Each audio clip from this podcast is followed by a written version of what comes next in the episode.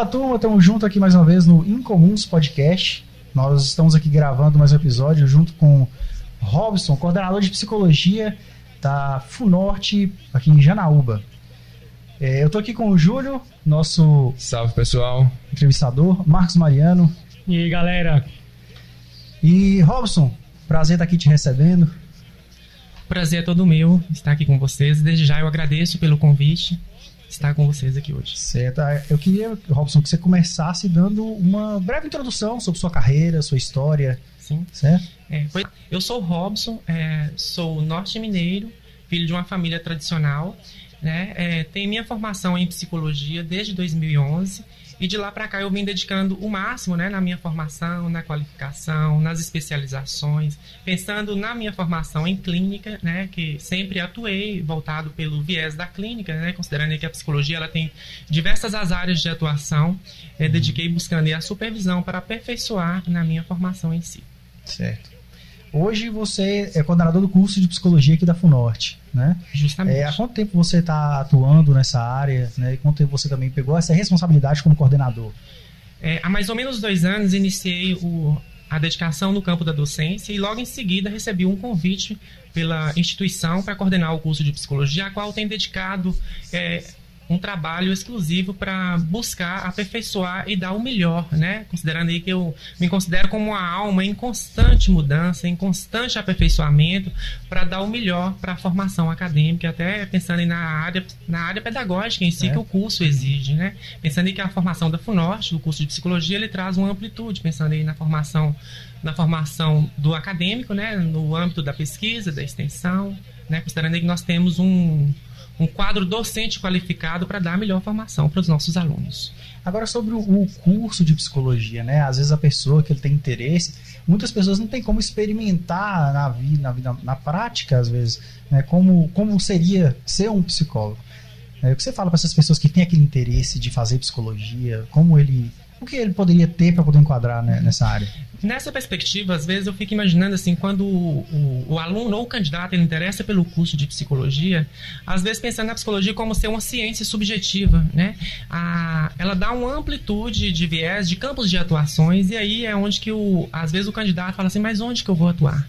Né? Por ser uma ciência subjetiva, uma ciência imensurável, por trabalhar, de questão, trabalhar e tratar de questões de ordem de comportamental, né? Aí é onde que surge um viés de interrogação a- ao chegar no curso da psicologia em si, né? Por ser uma ciência pensando na perspectiva hoje, né? A- é, ter esse olhar depois de longo tempo de formação, longo tempo de qualificação, de supervisão, e aí eu fico imaginando para o iniciante como seria, né? É, são questionamentos que surgem lá no início da graduação, quando o aluno ele chega na instituição, já querer pensar no diagnóstico, de entender que a psicologia é apenas aquela ciência que cuida da loucura humana, né? E não é bem por aí. Hoje a ciência da psicologia ela tem uma amplitude maior dos diversos dos campos de atuações, pensando aí na clínica, né? Na área do trânsito, na área da psicologia hospitalar, na área jurídica, em outros campos das psicologias sociais em si, porque nós somos seres sociáveis de entender a questão do comportamento humano onde quer que esteja sujeitos humanos, né?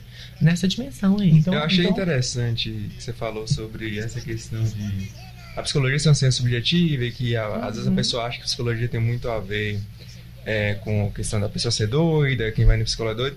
E assim, a, psico- a psicologia estuda a mente humana, né? Então tá Sim. em tudo, inclusive eu tava vendo é, isso tudo mais é presente inclusive em, em, é, empresas para fazerem mais vendas, entrar na cabeça do usuário.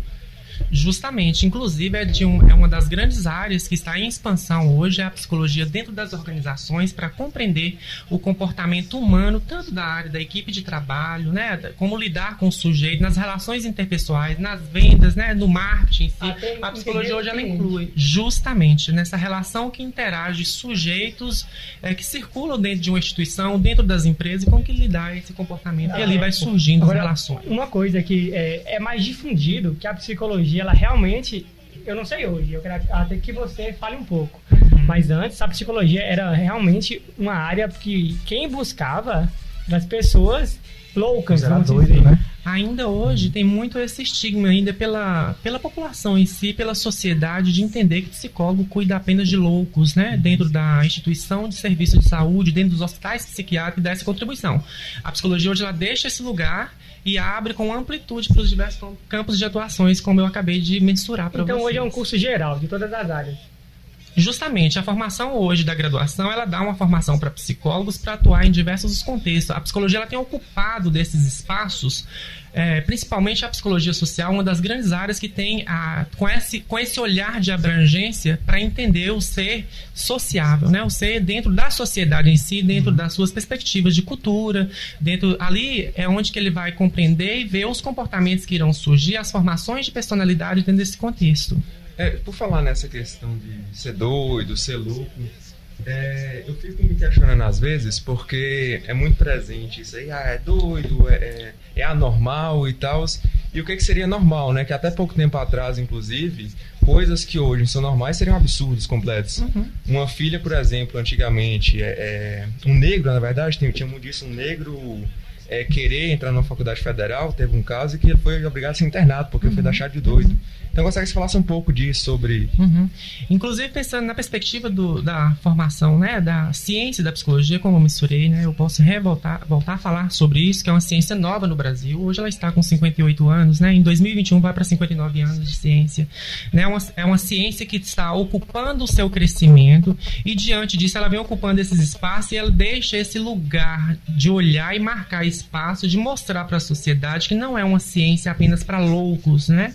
É uma ciência que está aí para contribuir para a compreensão do desenvolvimento humano, né? Dentro da sociedade, dentro da cultura, dentro do viés da clínica, dentro dos seus espaços de trabalho, para a compreensão das relações que ali surgem, né? Das formações em si de grupos e assim outras formações de subgrupo de trabalho, do grupo das relações sociais, grupo de família e assim os entendimentos eles vão perpassando por esse viés. A gente tem muita, muitas vezes a gente tá conversando com alguém e você ouve muitas pessoas falar assim: ah, a gente, o mal do século é a depressão. É, como você vê essa questão? É lógico que o depressivo nem sempre ele é louco, né? Ele não chega à loucura. Como você vê é, é, essa, esse mal, vamos dizer assim, do século, né, como as pessoas dizem, dentro do, do desenvolvimento da psicologia, Uhum. né, da sua área? Uhum. É, essa questão do mal do século é pensando até na perspectiva do que estamos vivendo hoje nesse contexto atual, né? Por exemplo, eu vou dar um exemplo claro, esse momento de pandemia hoje, né? Como eu mensurei anteriormente, que somos seres sociáveis, que tem que quer a liberdade, que quer circular, quer relacionar, quer trocar informações, e aí, por exemplo, vem aí a pandemia. Né? A pandemia ela chega para colocar nós, enquanto seres sociáveis, compulsoriamente dentro de casa. Sim. Né? Nesse viés e nesse olhar é onde que compreendemos que tem a ciência está aí mensurando que está surgindo né, é, um grande índice de adoecimento psíquico. Né? Quando você cita a depressão como um quadro de transtorno mental, os quadros elevados de ansiedade, porque a ansiedade ela não resume apenas em uma, né? E nessa perspectiva surgem outros transtornos, transtornos fóbicos, transtorno de pânico, e assim sucessivamente vem é, adoecendo o quadro né, da vida psíquica do sujeito, nos seus Você fala- processos de ordem emocional. Então, um mal desse pode levar a desencadear outros males, tipo outros problemas é, psicológicos? É, diante dessa perspectiva, assim, a gente não pode afirmar, mas tem os indicadores, né, que tudo vem a partir de influências de onde o sujeito ele está inserido. Eu não posso afirmar apenas assim, dizer que a pandemia ela causou, é, instalou um quadro depressivo no sujeito. É claro que a gente entende que tem as predisposições, né? O sujeito tem uma tendências, né? predisposições, né? Diante onde ele está inserido, para daí a gente nomear e caracterizar. A história pregressa de vida do sujeito, ela conta muito, né? Como que o sujeito lida com isso diante de uma informação. Às vezes um sujeito X, ele sabe lidar muito bem com, com o contexto que está inserido. Já outros não, e aí apresenta grau elevado de ansiedade, vem é, quadros mais deprimidos diante da É, situação. sobre esse histórico, você leva em conta é, traumas, é, alguma perca que ela teve de algum parente próximo, algum trauma sofrido lá na infância, tudo isso, então, é, de certa forma, influencia a gerar um quadro de algum alguma ansiedade ou até mesmo um transtorno. É, eu considero muito as, as influências ambientais de como o sujeito foi né, gerado, criado, onde que ele foi, é, teve um investimento na vida dele, se tem traumas, isso tudo são fatores que agregam para a formação da vida humana, a sua personalidade em si. Então, se apresenta lá no futuro, no futuro do sujeito apresenta um, um grau de adoecimento, nessa perspectiva a gente dá para entender que tudo veio das influências, um sujeito que já vem com algumas fragilidades né, nessa perspectiva de vida que ele levou. Então, é, são, é muito importante quando eu recebo o, o, sujeito dentro da clínica ou no consultório, ou no meu espaço de avaliação, eu vou considerar toda a história de vida, de onde que ele iniciou até o percurso que ele uhum. chegou até a mim.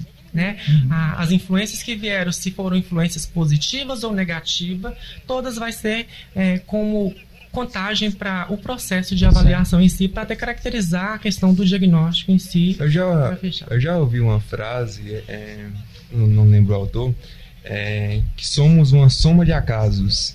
entra justamente nisso aí, né? Que a pessoa, uhum. às vezes tem um gene, uma certa tendência, na família já tem outra tendência, acaba que nessa soma de acasos uhum. que ele não escolhe a família que nasce, ele se torna o que ele é, né? Uhum. Justamente quando você traz essa frase, me relembra muito, assim, a, um pouco do estudo da psicologia da aprendizagem, lá no início, né? Vou relembrar um dos autores aqui, que é o Jean Piaget, o Vygotsky, né? Ele retrata muito isso lá na perspectiva da, do desenvolvimento da criança. Se a criança, ela, é, ela nasce em um ambiente mais perturbador, um um ambiente mais agitado, Sim. um ambiente que traz influências mais negativas para a formação da, da área da psique da criança, é claro que ela vai ter predisposição de ser um sujeito com quadros elevados, né? Quadros elevados, pensando na perspectiva assim, de um adoecimento em si. Ele está em um ambiente que, que né, que vai favorecer a, a, uma formação de uma mente não saudável. Né? Mas, mas Robson, você fala assim, no caso, a experiência que a pessoa teve na infância pode levar a essa predisposição. Mas existem casos também biológicos, a pessoa já, já nascer tem como a gente afirmar que a pessoa já nasceu com uma determinada predisposição, por exemplo, um, um sociopata, né, um psicopata, alguém que já você olha para ele e fala, né, não tem como a pessoa ser diferente. Sim, é.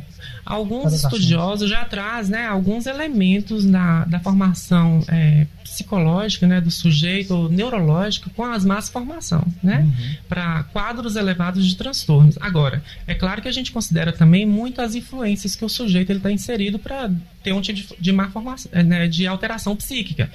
É, por exemplo, eu vou dar um exemplo. Uma criancinha nasce toda preservada a sua área neurológica, né? A área do pensamento, da memória. E ao longo do tempo pode vir alguns traumas que possam acarretar e desenvolver algum outro tipo de transtorno, né? Ao longo da vida. Aí a gente considera, por que quando na infância era tudo dentro dos padrões, por Sim. exemplo, dentro da normalidade, uhum. e quando chegou, por exemplo, na, na, na, adolescência, o sujeito ele apresenta um, um grau elevado, uma alteração psíquica. Onde que falhou? O que é que uhum. ocorreu? Aí é onde que a gente vai buscar entender como que foi o desenvolvimento desse sujeito dentro do meio social a qual ele esteja inserido, né? É, dentro da família, Mas, dentro então, o grande catalisador seria o ambiente que ele que ele O ambiente. Conviveu, né? A gente considera também os fatores das predisposições genéticas, uhum. claro. A gente tem que considerar porque tá aí é um sujeito biopsico social, sim, sim. né? Nós temos que considerar o desenvolvimento biológico, o, o, o, desenvolvimento psíquico e o desenvolvimento social a qual ele esteja inserido, uhum. né? Nessa condição, sim. vocês conseguem entender essas três dimensões. Bem. Alguns autores ainda trazem para nós a questão de entender o sujeito por uma completude maior. Ser bio, vida, psíquico, social e espiritual. Né? Uhum. Essas quatro dimensões para ficar um pouco mais claro para entender o sujeito com na sua completude como um todo. Certo. Né? Uhum. E, é, considerando também que a gente tem que compreender as crenças que o sujeito traz diante desse quadro de adoecimento, né, as influências em si é, das alterações comportamentais que, que apresentam para a gente no viés do contexto de avaliação. É, e é daí que a gente tira é, é, a facilidade que uma pessoa tem de, de, através de algum acontecimento, né, lá na vida futura, ter algum problema alguma coisa mínima ali que afetou uhum. alguma dessas quatro dimensões, né? Uhum. Pode mudar totalmente a vida da pessoa no futuro. Uhum. E eu, Roberto, eu simplesmente sou literalmente um exemplo. Na minha época do ensino fundamental, é, eu era aquele aluno muito bagunceiro, certo? É, sempre é, era reclamação tal. Só que o pessoal não conseguia diagnosticar o meu TDAH que eu fui só diagnosticar com 20 e poucos anos, entendeu? Já um pouco tardio, né? E hoje gerou em mim uma ansiedade fora do normal. Uhum. Atrapalhou o processo de aprendizado, com Sim, certeza. Olha, atrapalhou muito. Só. Ah, né, do que você traz nessa perspectiva de histórico, né? É uma criança que vem apresentando um grau de agitação, um grau de irritabilidade e as pessoas falam assim, mas que menino maligno é aquele? Né? É, onde que a gente tem que ter o olhar enquanto, na minha formação né, da psicologia e a experiência na clínica, se tem e os pais ou cuidadores, ou seja, qual for membro de família, notificar que tem uma alteração de comportamento e que é de uma estranheza, eu recomendo que leve para o profissional avaliar. Não deixe ficar tão tarde. Né? Quanto mais a gente é, chega próximo e faz esse tipo de avaliação precocemente, é onde tem a maior possibilidade possibilidade de cuidado.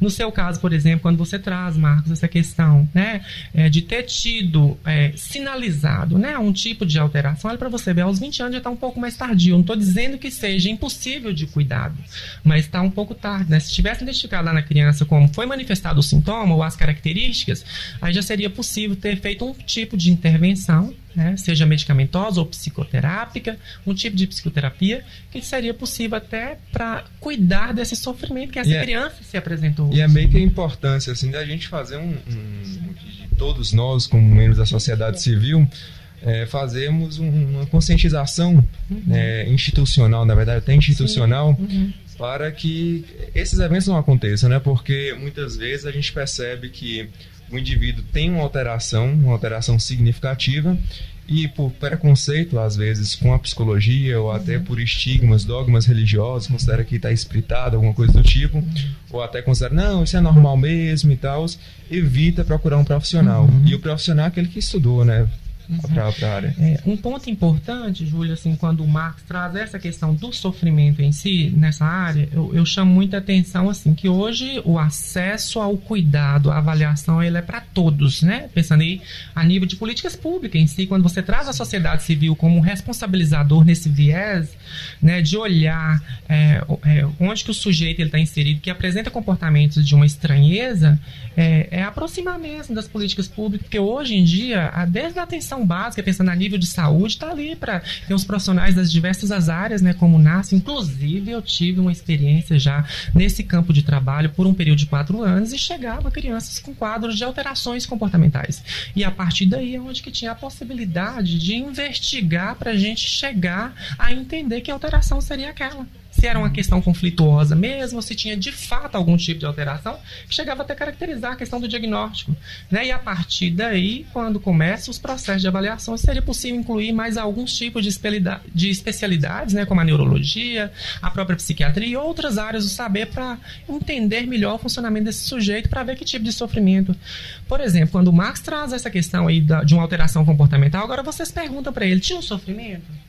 Tinha um sofrimento. Era um sujeito que não conseguia conter, ficar paradinho na frente, ter uma atenção concentrada no professor, por exemplo, em uma sala de aula.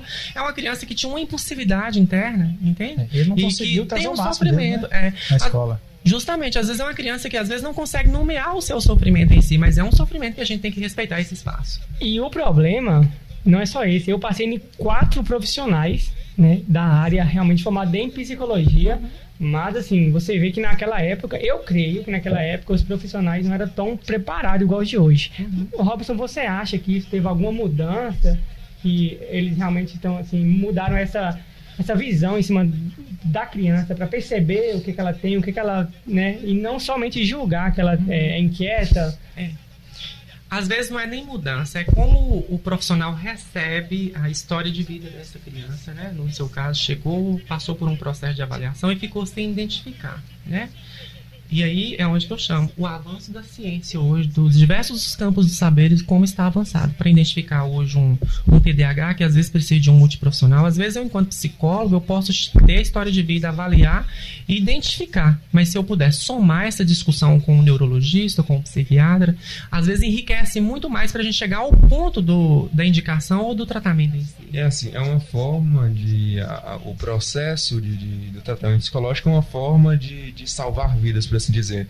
Você salva, é, não que seja, não necessariamente uma vida no sentido biológico, mas às vezes uma vida de sofrimento da uhum, pessoa, né? Uhum. Inclusive, você falou que você atuou quatro anos, é, é atendendo especialmente crianças e uhum. tudo. É, e às vezes é silencioso esse salvamento, que às vezes você trata a criança hoje, daqui três anos que ela ia ter alguma coisa, né? Uhum. E, e, ela, ela passa a ter. Você tem alguma história assim que conta pra gente sobre tratamento, algum paciente que te marcou, que você falou, nossa, esse caso aqui? É, quando você fala da, da história de um caso clínico, né, traz esse questionamento. quando a gente atua pelas vias do serviço público, né, é, a gente sabe que o fluxo é muito grande. Né? Não é uma seleção apenas. Chega casos diversos de todo tipo de sofrimento psíquico, né? desde um quadro leve de ansiedade, às vezes por um quadro mais grave de transtorno mental grave. Né? Não dá para ter uma história única. Se eu parasse para contar para vocês aqui, com todo um cuidado ético, que é, é uma das peças fundamentais da psicologia, é o meu contato ético com meus pacientes, de não poder dizer, a não ser que seja por autorização do próprio paciente, ou também é, se for um pedido judicial para essa quebra Sim. de sigilo. Né? Mas eu deixo para vocês assim como um, um questionamento e nesse intervalo de 10 anos de atuação pelo, pela dedicação à atuação nos cuidados em saúde, no campo da psicologia, foram casos surpreendentes que surgiram ali. Né? E a cada dia é, tem que ter um investimento no estudo, na qualificação, na supervisão, porque cada caso é um caso. Cada estrutura de personalidade ela é né? única. É.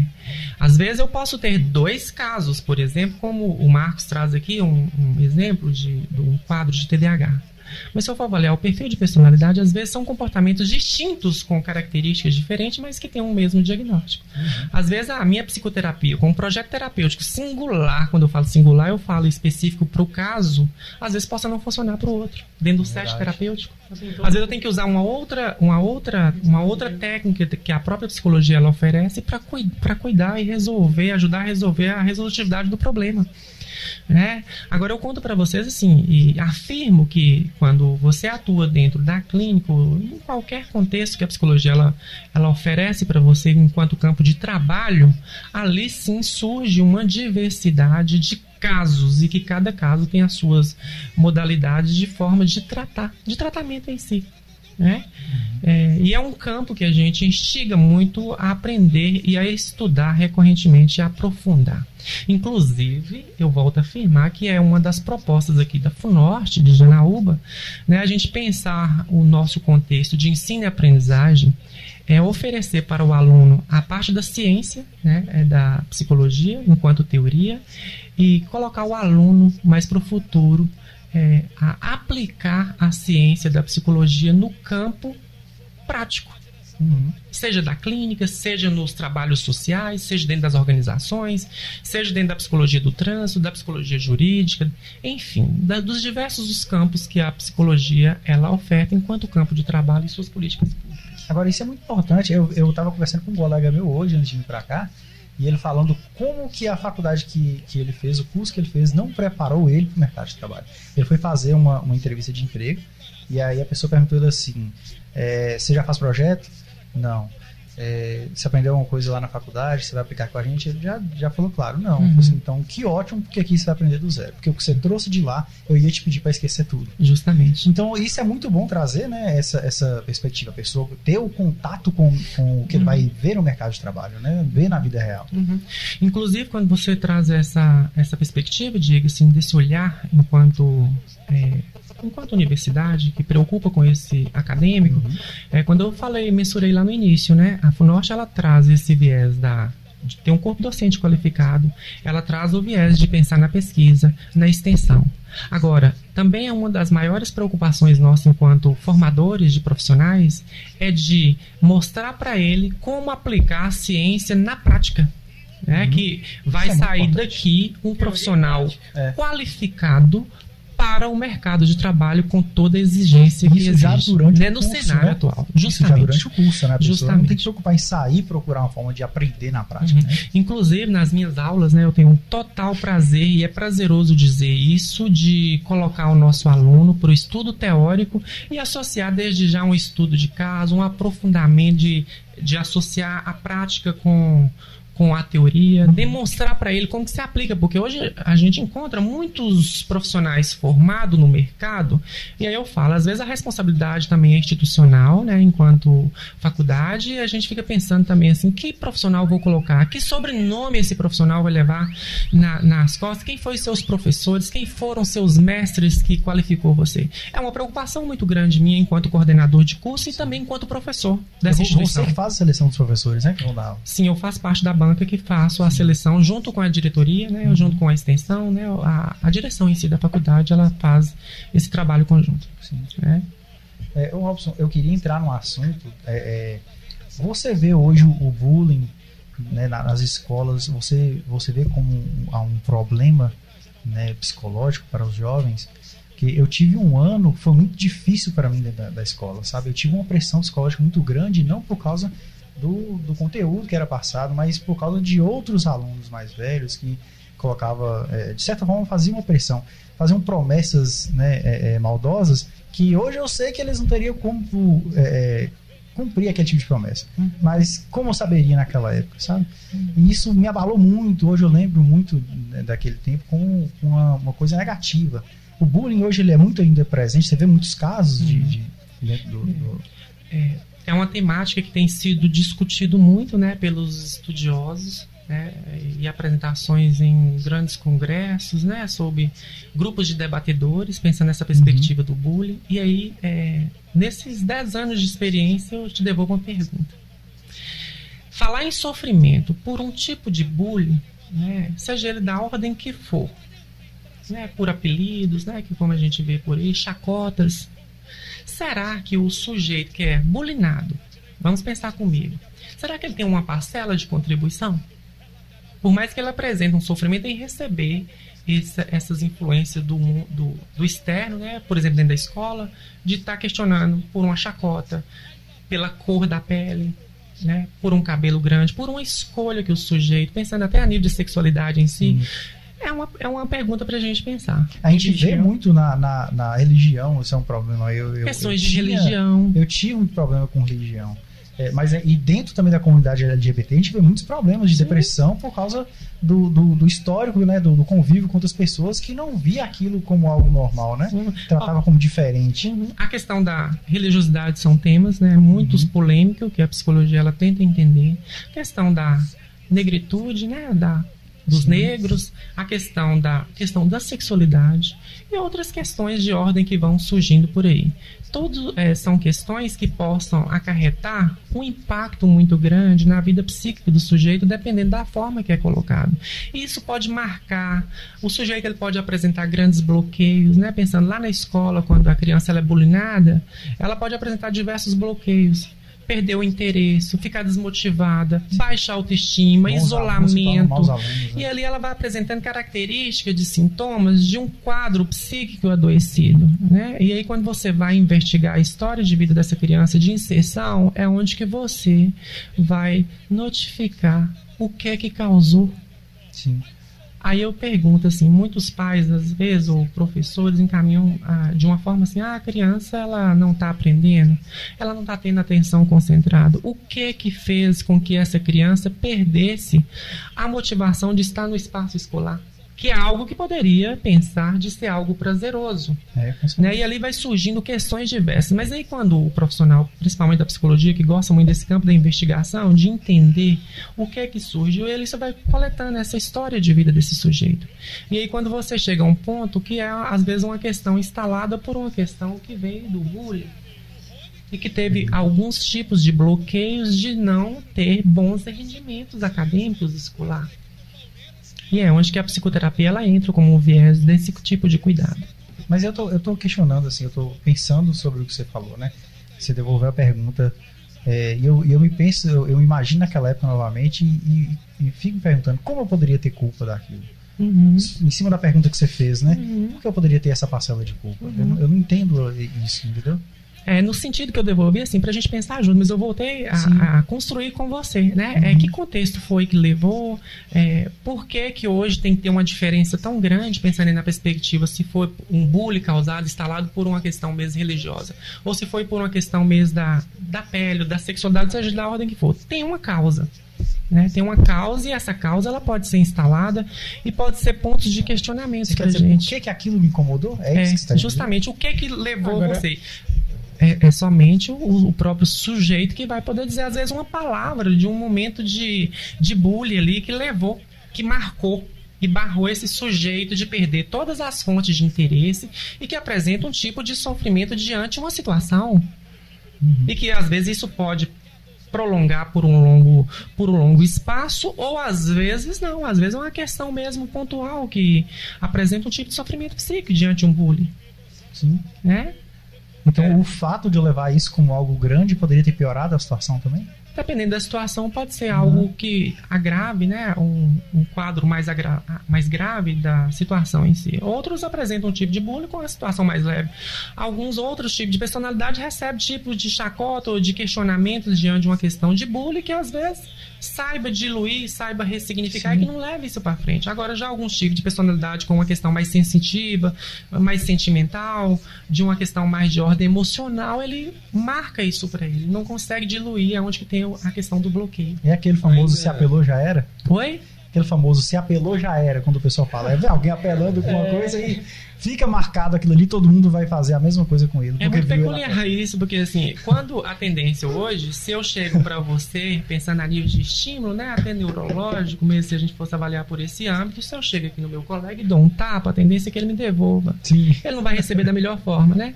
A, a questão da, da impulsividade do retorno que ele vai hum. dar, é, a tendência é ser imediato. Como que eu vou chegar para ele e colocar algumas palavras que marquem, eu sei onde que estão os pontos fracos do meu colega, Sim. é claro que a tendência uhum. é ele me devolver. Demonstrar um tipo de reação comportamental, onde que eu vou, como que eu vou receber isso? Ainda, ainda sobre essa questão do, do bullying, no bullying você tem a presença de é, no mínimo dois indivíduos, mas geralmente é um indivíduo que está na posição tem um, um, um, prestígio social maior uhum. e normalmente esse indivíduo foca em algum, alguma, algum indivíduo que está mais marginalizado, marginalizado por algum motivo e foca as energias. No caso do bullying, é, você tem é, como, como foco de tratamento a vítima, só a vítima do, do bullying para ela tentar entender aquilo ou também faz parte do processo de tratamento o agressor, porque o agressor tem interesse em em estar tá fazendo aquilo para ganhar mais prestígio social, tem alguma coisa por trás, porque realmente o, o bullying é uma questão complexa. Uhum. E a gente fala muito de bullying na escola, só que também existem uhum. é, outros tipos de bullying que a gente chama de outros nomes quando a gente uhum. cresce. Uhum. A gente chama de assédio, no caso. Né? Uhum. Ó, nessa perspectiva e diante da minha experiência de, né, enquanto profissional da psicologia, eu posso partir por dois viés. Se o sujeito ele chega com sofrimento na, no, no set terapêutico clínico, às vezes, dependendo de onde ocorreu o bullying, às vezes foi uma questão que ficou por um longo período lá atrás. Lá no início da infância, ele chega lá por volta da adolescência. Marcou. Eu vou ter uma possibilidade né, terapêutica de trabalhar o seu sofrimento para ele poder ressignificar isso e levar uma vida mais saudável. Né? Agora, se for uma questão de bullying que eu peguei num momento, por exemplo, dentro da instituição da educação, que às vezes é onde que surgem os maiores, as maiores questões de bullying, eu tenho a possibilidade de trabalhar com o sujeito e tenho a possibilidade também de fazer algum tipo de trabalho em articulação com a instituição. Sim. É. é que eu acho muito pertinente, por exemplo, de um contexto de sala de aula. Identificou, eu posso fazer uma articulação com a, com a equipe pedagógica da instituição, um trabalho com a, a os docentes, um momento de discussão de caso, orientar a situação que ali está ocorrendo posso partir por dois viés. Agora, possa ser que chegam, né, para mim na clínica, é, um adulto que teve uma questão de bullying, um trauma lá atrás, lá na infância ou no início da adolescência. Às vezes não tem como eu voltar ao contexto, mas tem uma possibilidade de trabalho porque ele está me apresentando uma queixa de sofrimento que está barrando ele desenvolver a sua vida pessoal, a sua vida interpessoal nas relações de trabalho porque marcou. Teve um trauma ali. Tem um Entende? caso que eu, que eu acho interessante, que eu vi algum tempo atrás, que eu achei assim, realmente impressionante como que a mente humana pode funcionar.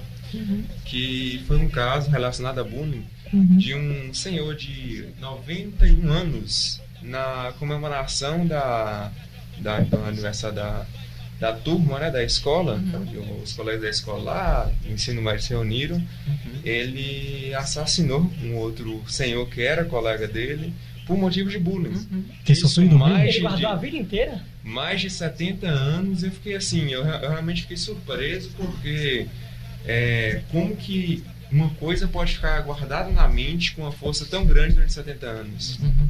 Essa questão é muito discutida no meio da psicologia clínica, né? pensando nessa dimensão, até para compreender os processos psíquicos. Né? São lembranças de vida que ficaram né, é, marcadas na nossa memória. Vivenciou hoje, às vezes, para quem está de fora, às vezes pode ser uma coisa, entender que foi uma coisa tão pequena, mas ficou armazenado na sua memória de longo prazo. Né? A memória ela divide em médio, curto e longo prazo. Às vezes está lá na memória de longo prazo. Hora ou outra, quando ele apresenta e relembra desse fato, ele agita, ele apresenta um tipo de agitação e, e relembra com toda clareza, como se fosse no real. E aí, diante da situação, se ele encontrar, ele pode passar ao ato, sim, né, é, passar ao ato de uma forma mesmo dos processos que estavam guardados na sua memória Isso de uma, do trauma, um ato né? consciente. Isso por causa do trauma, né? que Do trauma, tá marcado, dependendo da dimensão Então, que for, ele pode trazer. Inconsciente, ao rever algum, algum lugar ou alguém pode, pode cair trazer- na memória consciente Trazer e pra lembrar consciência. até da raiva, do ódio que ele sentia. É. Trazer pra Sofrendo, consciência né? e fazer o ato, porque é algo que, que ficou ali pra ele presente, né? A mente e humana que é tá abarrando, justamente. Quando- É, é muito delicado pra gente compreender os processos psíquicos, né? Uhum. A dimensão que é pra compreender as mentes humanas no, ca no caso a caso. Agora, quando você falou da instituição, isso, isso eu, eu vivi. Na época que eu disse que eu passei por esse, esse processo, é, a primeira semana de aula nossa no, no ensino médio foi somente com os novos alunos, Uhum. certo? Tava en- entrando na instituição. E durante essa semana a gente teve muita palestra sobre bullying, vídeos, né, é, um filme contando um caso real de um jovem que, que tirou sua própria vida por causa do bullying que ele sofreu, né, o processo todo até Uhum. ele chegar nesse ponto.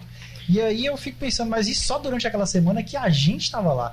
Quando acabou, aquela semana foi ótima. Eu falei pra minha mãe que eu tava vivendo os melhores dias da minha vida. Uhum. Quando chegou os alunos já é, é, veteranos, que, que foram que- os que praticavam bullying com a gente, que eram, eram novatos, eles não tinham nenhum tipo de. de- não- eles não falavam sobre o bullying, eles não tinham mais aquela, aquelas palestras, aqueles filmes. E eu fiquei assim, por que nós que estamos aqui chegando, nós que estamos sofrendo com isso, que temos que saber sobre Uhum. esse tipo de coisa? Uhum. Você entendeu? Então falta assim, a instituição pecou nisso aí, Uhum. eu acredito.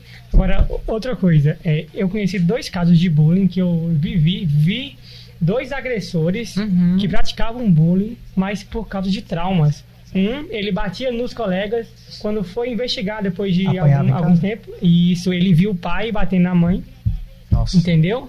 E por isso ele descontava a raiva é, dele vendo o pai batendo Nos na mãe dele colegas. nos colegas. Uhum. O outro era uma família muito cristã, sabe? Quando ele via al- algum, alguém que tinha é, algum jeito mais afeminado, ele batia porque lá era ensinado que a É, que pessoa ia aquilo pro era inferno, que era um É. espírito, entendeu? Sem entender nada, simplesmente. Então falta também instrução em casa. Da pessoa demonstrar que, é, que ele tem um ser humano. Ele Na tem que entender a falta diferença também as instituições trabalharem com, com os pais. com a né? família. Com a família, com certeza. É que assim, eu, eu não sei qual que é a abordagem. Eu acho interessante falar isso aí quando criança, quando criança, porque é, me parece, do meu ponto de vista leigo, não sei se vai casar com o ponto de vista profissional, mas do meu ponto de vista leigo, me parece que a, que a infância é a fase crítica na formação do indivíduo. Às vezes eu nem consideraria como uma fase crítica. Eu consideraria a, a, a fase mais importante é onde que a gente vai iniciar os processos educativos. Né, que inclusive as escolas hoje elas já trazem que é o primeiro lugar da educação que a gente entende, né, que nasce no berço, né, é onde que os pais vão dar os primeiros comandos, aí logo em seguida vem o seio da educação. E quando a gente fala de bullying, retratando a questão do bullying, ah, os profissionais da educação já têm esse olhar mais crítico em cima que isso acarreta problemas psíquicos, né? E nessa dimensão a gente pode entender e não ver como uma das fases mais críticas, mas eu chamo de uma fase mais delicada, que é onde que o sujeito ele vai aprender os primeiros comandos de educação para a vida. né? Se ele vem de um seio de família que não tem educação, que os pais trazem um, uma um processo de cultura, de inserção, de incentivar de um formato com um olhar mais crítico diante de determinada situação, é claro que esse sujeito ele vai se espelhar. Mas o problema, um exemplo dessa família né, que tecnicamente é uma família cristã.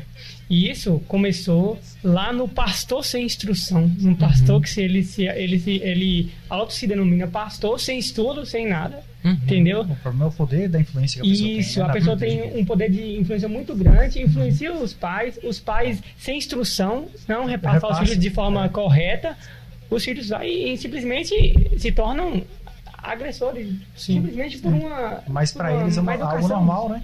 Eles tratam aquilo como Sim. algo normal, né?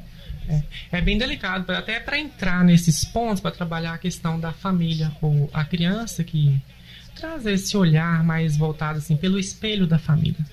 E olha para vocês verem a delicadeza que é para entrar para trabalhar uma família que apresenta comportamentos. O, o padrão, o padrão que esses pais trazem já está pré-formados. E ali eles vão, é claro que eles vão ensinar os filhos a serem, ter um segmento dentro da sua linha, né? Seja espiritual, dentro da questão da religiosidade, do seu formato de cultura, do seu formato de família, né? Enfim, aí é, é uma, uma questão bem delicada até para ser trabalhado.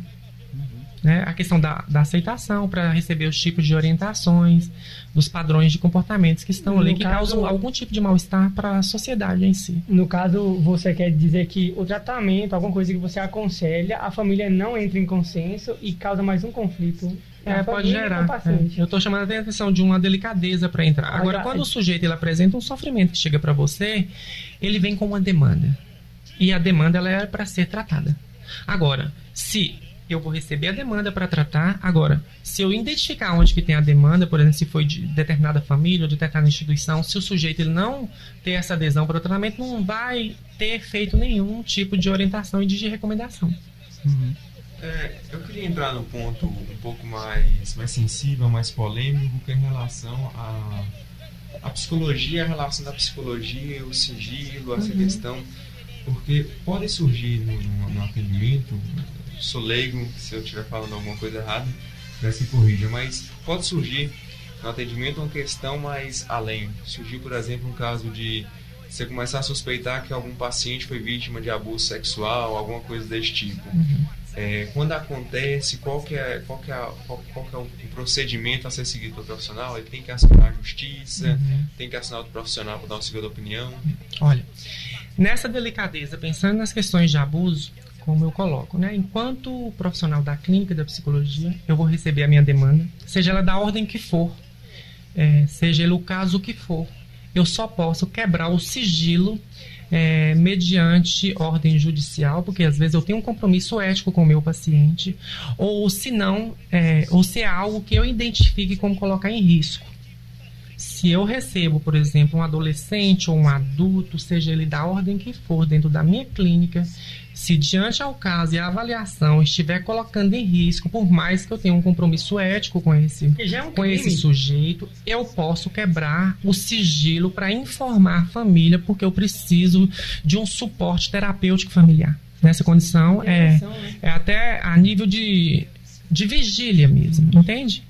É, por exemplo, eu vou dar um exemplo para ficar mais claro. Se eu recebo é, um paciente X e ele é, foi vítima de abuso, Menor, normalmente menor ou, ou independente do. independentemente de idade, se é vítima de abuso e traz um sofrimento para mim, eu avaliei, e aí, diante do abuso, su- a- o sujeito em si, seja criança, adolescente, seja o que for, eu tenho um compromisso ético com ele.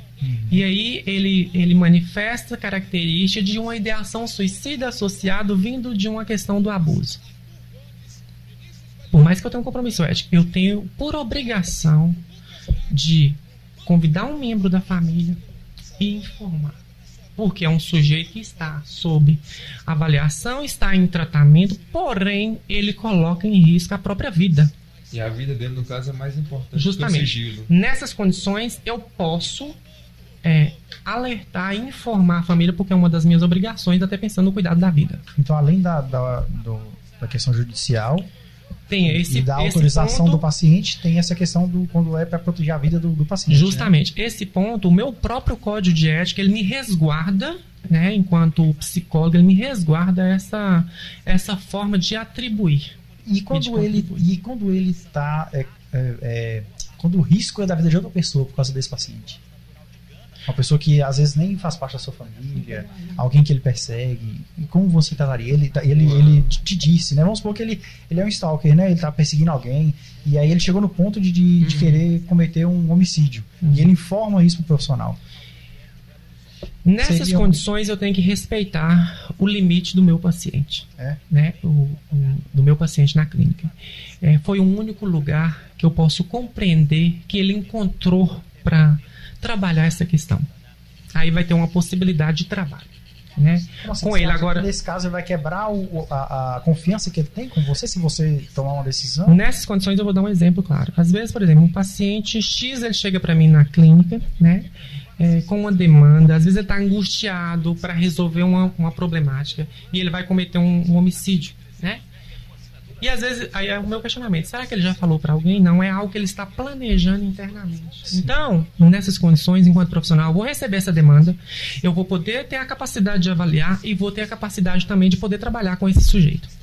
Isso, isso é no primeiro momento. O, o indivíduo chegou para você com a demanda, ele está angustiado com alguma questão e aí você considera para tentar evitar que ele realize o, o, ilícito. Sim. É, mas é, num, num, segundo momento, imaginemos que o, o paciente ligue e fala, é, ô doutor, eu agora ainda vou matar, desculpa, desliga o telefone.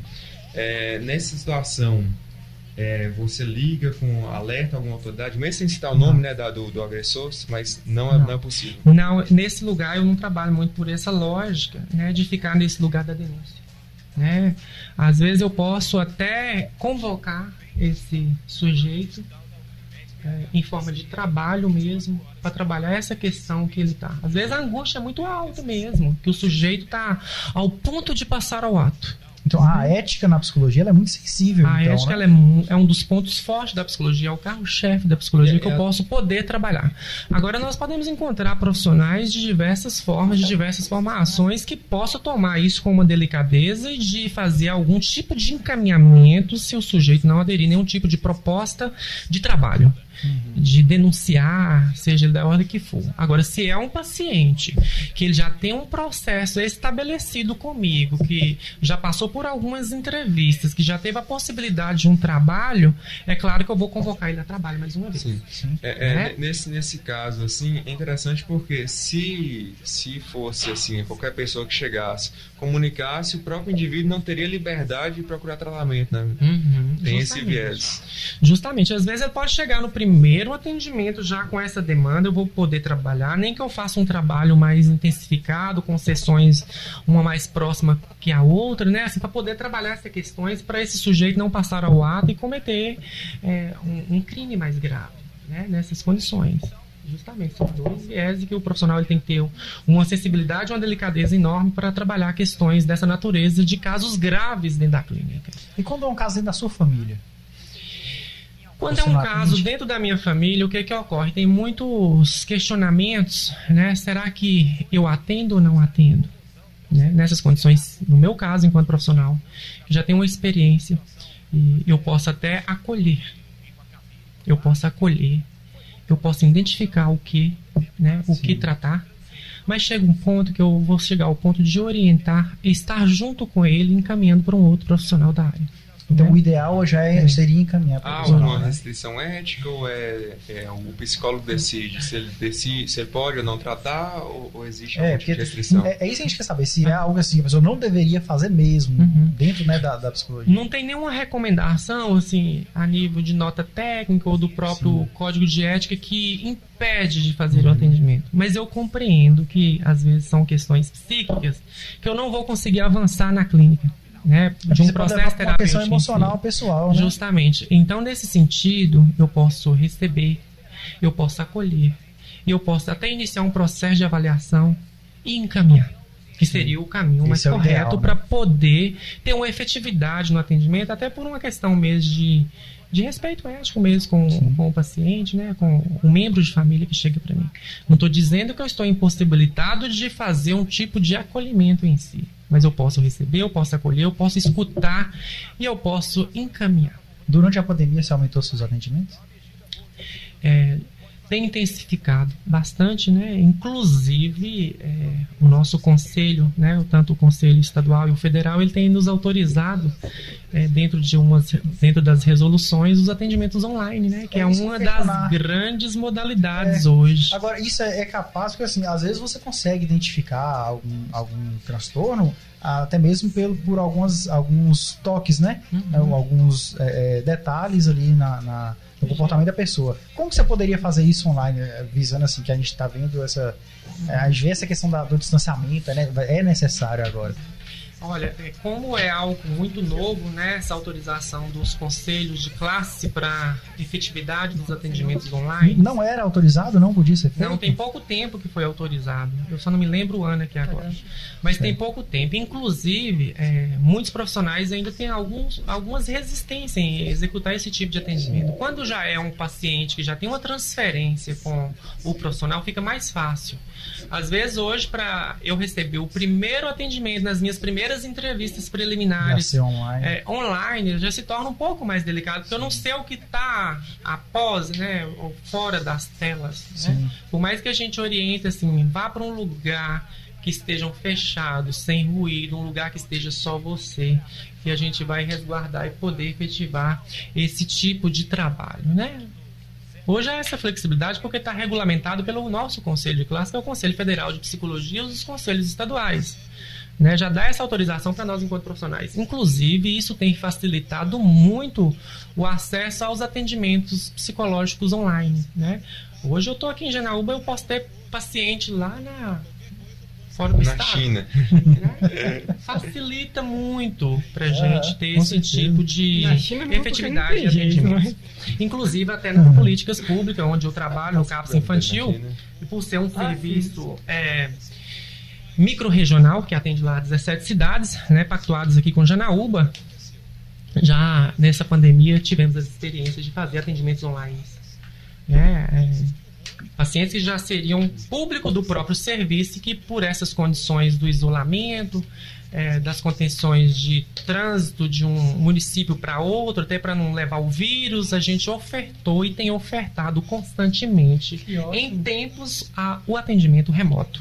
Eu queria, eu queria dar um- um- uma retomada, Sim. porque a gente falou muito sobre é, casos, casos específicos, casos complexos, e eu acredito que deu para dar uma noção bastante que o profissional, o psicólogo, pelo menos na área clínica, Uhum. é, a gente começou com várias áreas, é, tem uma, uma gama, uma quantidade de informação que ele recebe, uma quantidade de situações que ele tem o potencial de encontrar muito diversa, é Uhum. muito grande. Uhum. E a gente está falando aqui, a gente falou sobre, falou sobre a formação da FUNORTE, o processo da FUNORTE, e para o ouvinte, é, eu queria que você falasse um pouco sobre a questão do, do profissional, a pessoa que entra na faculdade de psicologia, o que que ele, o que que ele almeja alcançar, o que ele deve esperar e assim as possibilidades, o potencial. Você falou o potencial é quase infinito porque Uhum. são 8 bilhões né, Uhum. de, de, de cenários para a psicologia prosperar. Mas é, eu queria que você falasse um pouco mais sobre isso. Olha, a mensagem que eu deixo pro, pro internauta é o seguinte, né? É, se tem um sonho, se tem um desejo de compreender a mente humana, se tem um desejo de estudar psicologia, que vem estudar conosco aqui na FUNORTE, né? Considerando que é um, um dos cursos, né? A FUNORTE, ela é quase pioneira, né? É, no, no Brasil em si para ofertar os cursos de graduações, inclusive na área de psicologia, e que tem uma garantia né, de um estudo com a formação e na qualificação profissional que o mercado exige. Né? É uma formação geral de psicólogo que vai ter um olhar sobre a sustentação da psicologia nos vários viés. Hoje eu puxei muito pelo lado da psicologia da clínica, que é onde eu tenho minha formação e tenho experiência para poder dizer para vocês. Né? Inclusive nos diversos espaços que a psicologia tem aí, a, a formação é ampla e o nosso corpo docente é qualificado. A nossa, a nossa infraestrutura para ofertar o curso ela, ela, ela é adequada, né? ela é autorizada pelo MEC. É, nós temos laboratórios, nós temos uma biblioteca e ainda mais pensando nesse contexto que estamos vivendo hoje, né, é, a FUNORTE ela tem saído na frente né, de outras instituições de ensino, não se comparando o ensino com a parceria do Google for Education. Né? É, tá aí é, como exemplo, e a gente tem prova disso, já está chegando próximo de um ano que a gente está trabalhando no, no, formato remoto e a qualidade do ensino ela não perdeu, porque o nosso corpo docente ele investiu para isso, a nossa instituição ela está na frente, né? assim, com todo o apoio da direção, direção acadêmica, o núcleo de extensão, a coordenação pedagógica de curso e tem um investimento para isso na qualificação e preocupa com o ensino de fato na formação do aluno. Então, no caso Então- do acadêmico que entrar hoje, ele não precisa ficar preocupado a se limitar ao atendimento clínico, né? Não. Ele vai ter uma gama aí de, de áreas para É. poder atuar. Justamente, como eu ah, mensurei no decorrer da minha fala, né, a psicologia ela traz psicologia uma psicologia plural, né? Ela não fecha apenas com o olhar apenas da formação da clínica, do consultório fechado. Hoje a gente traz um olhar mais amplo. E aqui na FUNORTE o aluno ele vai ter a possibilidade de entender o viés da atuação da psicologia lá na política pública do hospital, desde a unidade básica de saúde, a, a saúde mental, né, ou para a área social, para a área educacional, um olhar para a área é, do trânsito, da psicologia jurídica, né, enfim, das diversas as áreas que são quase 17 áreas de atuação da psicologia. Então, Robson, agora é, a gente não precisa ficar limitado também a pessoas que estão indo fazer a primeira graduação, né? Existem profissionais de outras áreas que podem fazer é, o curso de psicologia Uhum. visando melhorar é, é, o seu seu trabalho A sua na sua formação área, em né? si. Sim. Inclusive, nós temos aí já né, um grande número de profissionais de segunda graduação, Uhum. com a proposta de vir estudar, fazer psicologia com segunda graduação, e até facilita, pensando em é, na entrada, né, pensando em na análise de currículo, que já tem um ganho, já tem uma experiência de vida, não é isso? É, quando a gente estava falando mesmo da questão do bullying, até aqueles, aqueles profissionais que já possuem licenciatura, seria ótimo para eles Justamente, acrescentar isso é. na, na- no seu currículo, né? Justamente. O trabalho com os jovens, principalmente. Né? Justamente. É, ô Robson, é, qual que é o perfil que uma pessoa precisa ter para ingressar no curso de psicologia? Ou você acha que não necessita, que isso vem sendo moldado é, no curso em si? Você já podia falar também por que, que você escolheu né, o curso de psicologia? Já agregando a... Agregando. Então vamos lá, Resposta. eu vou partir lá do princípio, né? Por que escolhi psicologia? Né? Desde a, do meu ensino médio, né, estudando na escola do estado, é, por volta do, da oitava série em diante, eu já comecei a identificar né, a área de formação. Não vem no sentido de influências de família, porque a minha família ela não tem ninguém em formação até hoje, né, voltado para o campo da área da saúde, mas eu já interessei em entender o que seria psicologia, né, é, e estava muito naquele sentido lá, se seria uma psicologia para loucos, né? Depois eu comecei a pesquisar e logo entrei para o ensino médio. Ao concluir o terceiro ano, na região aqui não, não tinha ainda o curso, e aí quando teve o primeiro vestibular da FUNORTE de Montes Claros, prestei o vestibular logo em seguida, passei e iniciei. Né? E, e eu só tenho hoje a agradecer mesmo assim, pela, pela evolução em si, né? da formação, por onde eu percorri quanto o que a, a faculdade ela ofereceu, o âmbito e também interessei em buscar outras práticas de estágios extracurriculares que agregou bastante no meu currículo para minha formação, que inclusive hoje com 10 anos de formação busco constantemente. Eu não me sinto pronto ainda para dizer eu sei tudo, né? É, tive experiência de passar pelo conselho de classe também em Belo Horizonte, representando a subsede norte por um período de três anos é, representando o conselho e, e ainda é inesgotável essas fontes, porque a ciência ela não para, a ciência ela, ela discorre, né? A cada dia tem algo novo para entender, justamente. E é nesse sentido. E é um processo de autoaprendizado também faz parte da psicologia, né? Justamente. Entender que a gente nada sabe. Justamente. E aí, pensando nesse viés assim, da da questão que o Marcos levantou, né? Assim, qual o público indicado para fazer psicologia? O público indicado hoje eu considero é onde que o sujeito apresenta um desejo de compreender a mente humana. É, desde que ele tenha concluído aí o ensino médio, né, ele pode prestar o vestibular e iniciar o curso. E eu acredito que, se for aqui na FUNORTE, será muito bem-vindo e será muito bem acolhido para a gente ofertar o melhor ensino. O vestibular hoje é online, né? O, o candidato ele pode acessar diretamente ao site da FUNORTE, que é o www.funorte funortejanaúba.com.br ou ligar nos telefones, né? No telefone 3821 3427, na área 38. Certo? Ótimo. É, nós temos a FUNORTE, que é uma grande parceira nossa aí do Incomuns Podcast. É uma ótima instituição, está tendo um trabalho aqui ótimo na nossa região, com bastante representatividade. E com certeza a nossa indicação para você que está querendo ingressar na, na faculdade, ter um curso superior. E também é, outras, é, é, outros cursos né, de especialização que Sim. também oferece. Uhum. É, só para dar uma completada aqui na, na fala sua e na de Robson, é, a Funorte hoje ela está oferecendo bolsas né, de 50% de desconto por causa da pandemia mesmo, entendeu? Para poder ajudar nessa questão, né? E o vestibular, ele é online, pode ser feito é, pelo celular, tablet, computador, qualquer hora. É só entrar no site que Robson já, já forneceu, né? funortegenaúba.com.br, fazer a inscrição, fazer a prova lá e já sair com o resultado após o término da prova. Aí lá mesmo você consegue fazer é, sua matrícula e enviar a documentação. Viu? Perfeito. Robson, já agradece aí sua presença, viu? O convite também, você ter aceitado estar aqui com a gente. E é uma área que, com certeza, para nós somos leigos, agregou bastante. Você vê que cada um aqui pôde apresentar um, uma situação que a psicologia poderia, né, num determinado momento, ter ajudado bastante a nossa vida. Né? Se tiver alguma mensagem pra... final aí pra gente, seria ótimo. Deixar seus contatos, ah, é, desde já eu agradeço a oportunidade de estar aqui com vocês né, nesse momento de discussão. Né? Às vezes a gente imagina assim que é, é, algo desafiador e é um desafio mesmo para falar da profissão, para falar da ciência da psicologia como algo tão de, delicado. E, e, eu só tenho mesmo que agradecer vocês e eu desejo a vocês boa sorte nesse trabalho Obrigado. que vocês estão iniciando aí nessa missão né, de transmitir aí para os internautas.